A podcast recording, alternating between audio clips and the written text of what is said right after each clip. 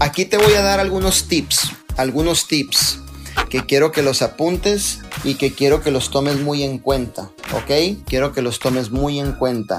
Si tú todavía no estás llegando a diamante o a doble diamante, o inclusive triple diamante, tú no te puedes volver administrador de tu equipo, ¿ok? Muchas personas se vuelven administrador, llegan a un rango oro, oro rosado, platino, y ya se quieren volver administrador de sus equipos. Es decir, nomás ver cómo está el equipo, hacer unas llamaditas con los mismos del equipo.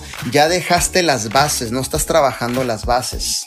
Yo te pregunto a ti, con un solo líder que estás reclutando o dos piensas que vas a crecer una organización, te tengo noticias, no va a suceder de esa manera. Entonces tú no puedes dejar de hacer las bases. Cuidado líderes porque a veces pasan su tiempo consumiendo su energía en estar con esas personas en lugar de estar reclutando y haciendo sus ventas. Digo, no está mal, pero acuérdate de algo, no se te olviden las bases.